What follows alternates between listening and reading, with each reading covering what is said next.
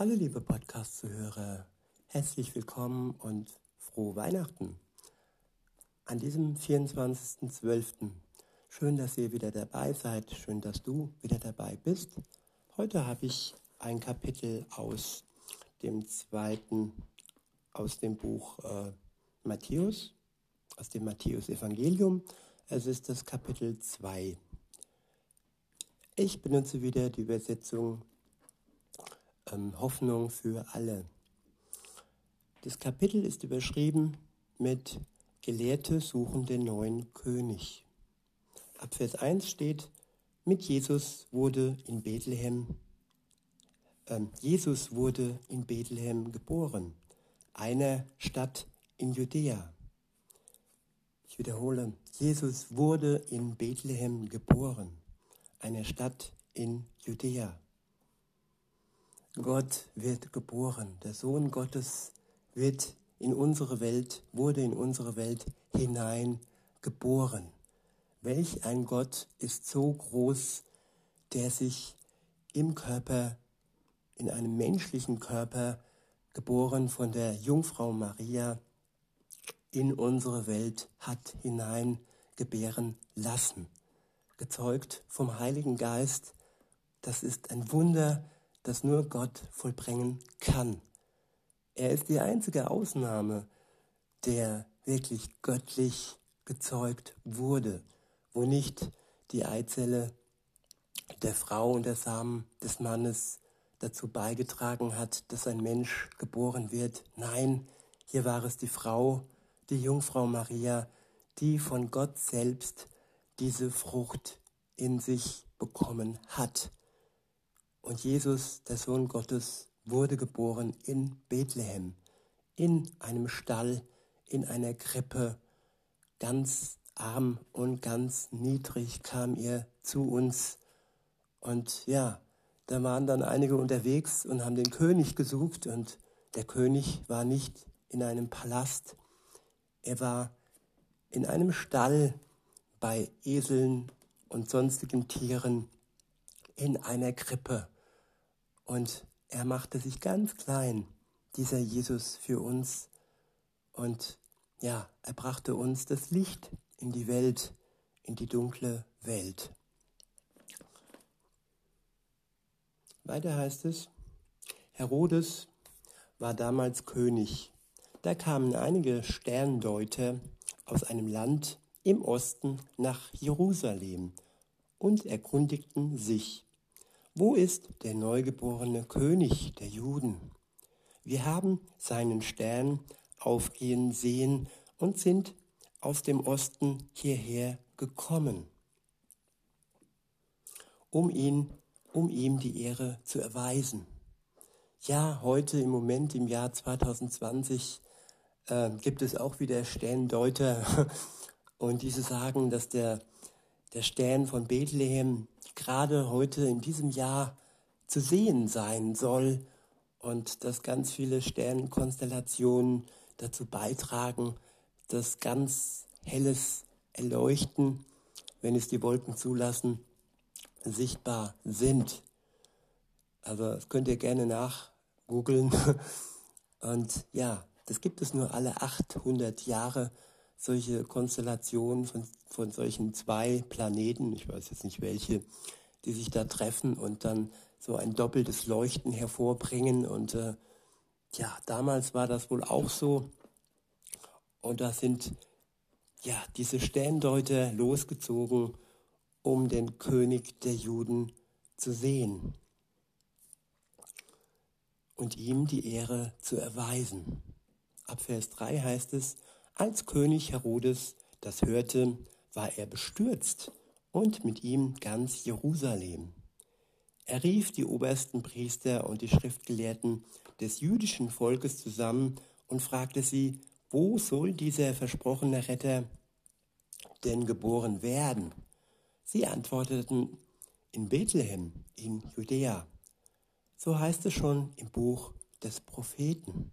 Bethlehem, du bist keineswegs die unbedeutendste Stadt in Juda, denn aus dir kommt der Herrscher, der mein Volk Israel wie ein Hirte führen wird. Daraufhin ließ Herodes die Sterndeuter heimlich zu sich kommen und fragte sie aus, wann sie denn den Stern zum ersten Mal gesehen hätten. Anschließend schickte er sie nach Bethlehem.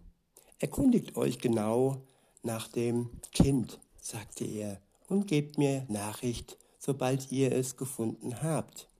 Ich will dann auch hingehen und ihm die Ehre erweisen. Nach diesem Gespräch gingen die Sterndeuter nach Bethlehem. Derselbe Stern, den sie schon beobachtet hatten, als er am Himmel aufging, führte sie auch jetzt. Er blieb über dem Haus stehen, in dem das Kind war. Als sie das sahen, kannte ihre Freude keine Grenzen. Sie betraten das Haus, wo sie das Kind mit seiner Mutter Maria fanden, fielen vor ihm nieder und ehrten es wie einen König. Dann packten sie ihre Schätze aus und beschenkten das Kind mit Gold, Weihrauch und Myrrhe. Im Traum befahl ihnen Gott, nicht mehr zu Herodes zurückzukehren. Deshalb wählten sie für ihre Heimreise einen anderen Weg. Der nächste Abschnitt ist überschrieben mit Flucht nach Ägypten. Nachdem die Sterndeuter fortgezogen waren, kam ein Engel des Herrn im Traum zu Josef, im Traum zu Josef und befahl ihm, steh, steh schnell auf und flieh mit dem Kind und seiner Mutter nach Ägypten. Bleib so lange dort, bis ich dir etwas anderes sage. Denn Herodes lässt das Kind suchen und will es umbringen. Da brach Josef noch in der Nacht mit Maria und dem Kind nach Ägypten auf. Dort blieben sie mit Jesus bis zum Tod von Herodes. So erfüllte sich, was der Herr durch seinen Propheten angekündigt hatte. Ich habe meinen Sohn aus Ägypten gerufen. Der nächste Abschnitt ist überschrieben mit Jesus soll getötet werden. Herodes war außer sich vor Zorn, als er merkte, dass die Sterndeuter ihn getäuscht hatten. Er ließ in Bethlehem und Umgebung alle Jungen, die zwei Jahre oder jünger waren, umbringen. Denn nach den Angaben der Sterndeuter musste das Kind in diesem Alter sein.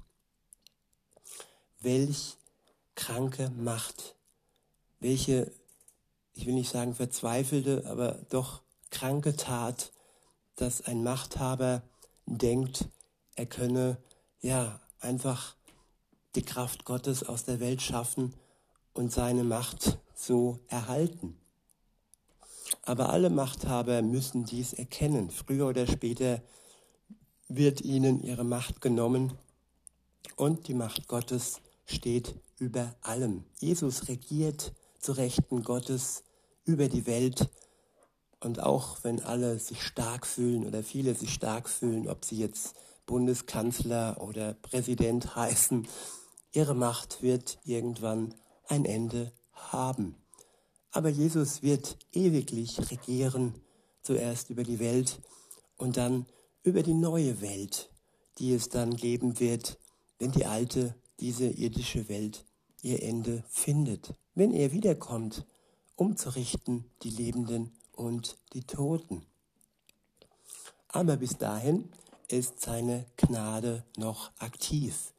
Die Gnade, die er in die Welt brachte, ja, als kleiner Säugling in der Krippe bis hin zum Kreuz, zum Tod für uns, für die, die an ihn glauben und sich durch den Glauben erlösen lassen und ewiges Leben schenken lassen. Weiter heißt es, äh, weiter heißt es auf diese Weise erfüllte sich, was Gott durch den Propheten Jeremia vorhergesagt hatte. Laute Schreie hört man in der Stadt Rama. Weinen und Klagen nehmen kein Ende. Rahel weint um ihre Kinder, sie will sich nicht trösten lassen, denn ihre Kinder wurden ihr genommen. Der nächste Abschnitt ist überschrieben mit Rückkehr aus Ägypten. Ab Vers 19 heißt es, als Herodes gestorben war, hatte Josef in Ägypten einen Traum. Darin erschien ihm wieder ein Engel des Herrn und befahl ihm, steh auf und kehrt mit dem Kind und seiner Mutter heim nach Israel. Ja, für jeden Juden heißt es heimgehen, heimgehen nach Israel. Das ist das, das ist die Heimat jedes Juden in Israel. Und wie wunderbar ist es, dass dieser Staat geboren wurde, nachdem diese schreckliche Herrschaftsmacht von, von ja, Hitler ein Ende hatte, hat dieses Land endlich eine echte Heimat bekommen, nachdem sie lange Zeit ja in der sogenannten Diaspora ähm, ja in der ganzen Welt leben mussten. Auch heute gibt es da noch ein paar Juden, aber immer mehr und mehr kehren heim nach Israel, zurück zu ihren Wurzeln, da, wo alles begann, da, wo Jesus geboren wurde und da, wo alle Propheten vorher schon auf ihn hinwiesen, auf den König der Juden und auf den Herrn der Welt, für alle zum Herrn, die an ihn glauben. Weiter heißt es, Josef gehorchte und ging mit Maria und dem Kind nach Israel zurück. Unterwegs aber erfuhr er, dass Archelaus, der Sohn von Herodes, nun König von Judäa geworden war. Da bekam Josef Angst, dorthin zu gehen. Nachdem Gott noch einmal im Traum zu ihm gesprochen hatte, zog er in das Gebiet von Galiläa. So kamen sie in die Stadt Nazareth und ließen sich dort nieder. Auf diese Weise sollte sich erfüllen, was Gott durch die Propheten angekündigt hatte. Man wird ihn den Nazarener nennen. Ja, Gott hat alles angekündigt. Schon bevor Jesus auf der Welt war, hat er es durch seine Propheten ankündigen lassen. Und alles, was angekündigt ist, das wird sich auch erfüllen, liebe Zuhörerin, lieber Zuhörer. Und die große Ankündigung heißt im Moment, welche noch nicht erfüllt ist, Jesus kommt bald. Dieses bald kann man nicht mit einem Datum benennen, aber dieses bald bedeutet, dass wir ihn erwarten können. Genauso wie er erwartet wurde zum ersten Mal, wie er ja in der Krippe geboren wurde, so wird er wiederkommen, diesmal aber so, dass jeder es sehen wird, nicht nur über dem Stern, sondern die ganze Welt wird sehen, dass Jesus wiederkommt. Es werden Zeichen für alle Völker in der ganzen Welt erscheinen und jeder wird dann wissen, ja, Jesus kommt wieder. Es wird eindeutig sein. Und ja, auf sein Kommen können wir uns freuen. Und die Freude beginnt dann, wenn wir eine Beziehung mit ihm begonnen haben, wenn wir seine Liebe spüren, wenn wir seinen Geist in uns tragen, der uns tröstet, der uns lehrt, der uns Weisheit schenkt. Und ja, dann wird die Freude groß sein.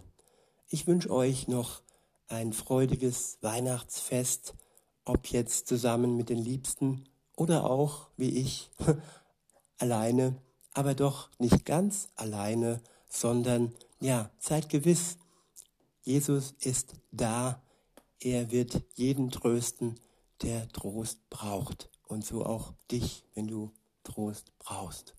In diesem Sinne noch einen schönen Tag und bis denne.